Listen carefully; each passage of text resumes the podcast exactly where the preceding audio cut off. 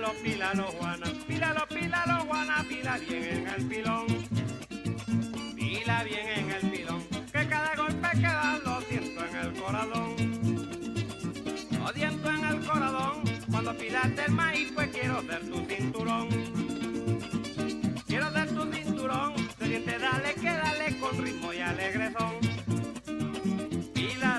Los brujos de Chávez, la magia como prolongación de la política. David Placer. Jesús vino a hacer un pacto con nosotros. Hizo un trueque maravilloso. Vino a darnos su santidad. Y ese pacto trasciende las religiones y las tradiciones políticas. Nos dijo, amad al prójimo como a uno mismo. Fue el sermón del monte, su clase magistral. Explica Baduel minutos antes de la hora de la comida.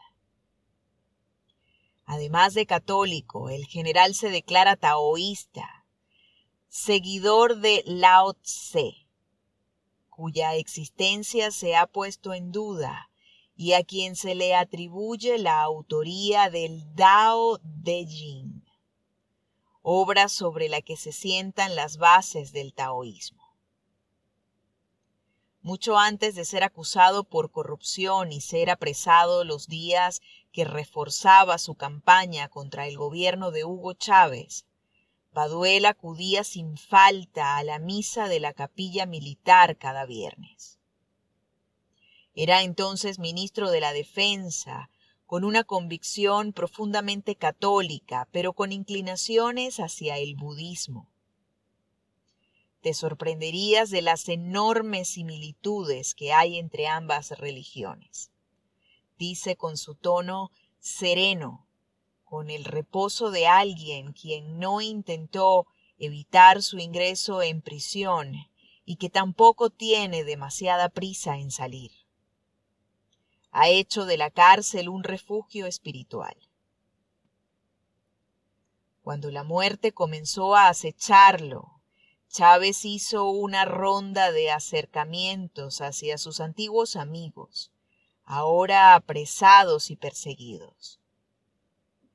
Quería reconciliarse, pedir perdón, irse con las paces hechas después de 14 años en el poder, que estuvieron acompañados de intrigas, traiciones, distanciamientos y amistades quebradas. Pocos meses antes de que el presidente realizara su último viaje a Cuba, la ministra de Asuntos Penitenciarios, Iris Varela, acudió a su celda para valorar posibles medidas que atenuaran el encarcelamiento. Varela le llevó una oportunidad para salir de la cárcel. ¿Quiere que le diga algo al presidente de su parte? Sí, cómo no. Dígale que es un cobarde, respondió Baduel. El general está convencido de que su desgracia política y el fin de su carrera militar comenzaron con una inesperada llamada a su móvil.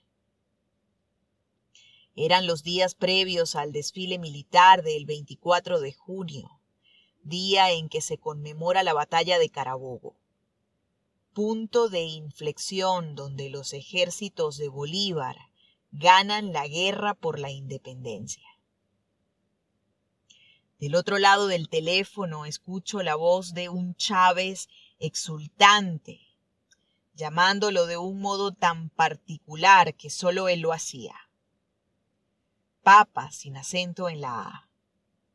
Papa, ¿cómo va todo?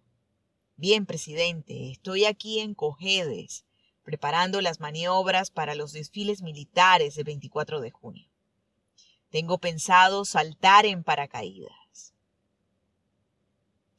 Yo creo, papa, que no vale la pena correr ese riesgo.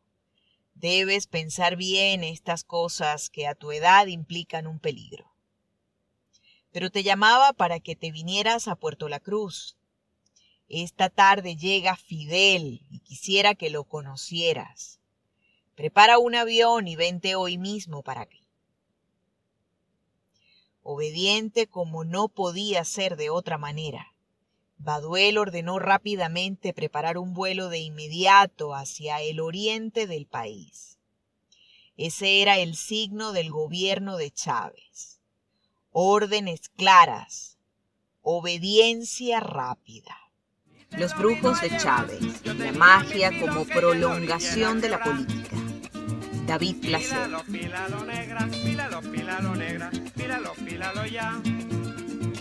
El que que te roba un pilón o una piedra de amola. Una piedra de amola, no te le dice ladrón, sino guapo pa' cargar. Pílalo, pílalo, negra, pílalo, pílalo, negra, pílalo, pílalo ya. Pílalo, pílalo ya, porque si tú no lo pilas yo no tengo que almorzar.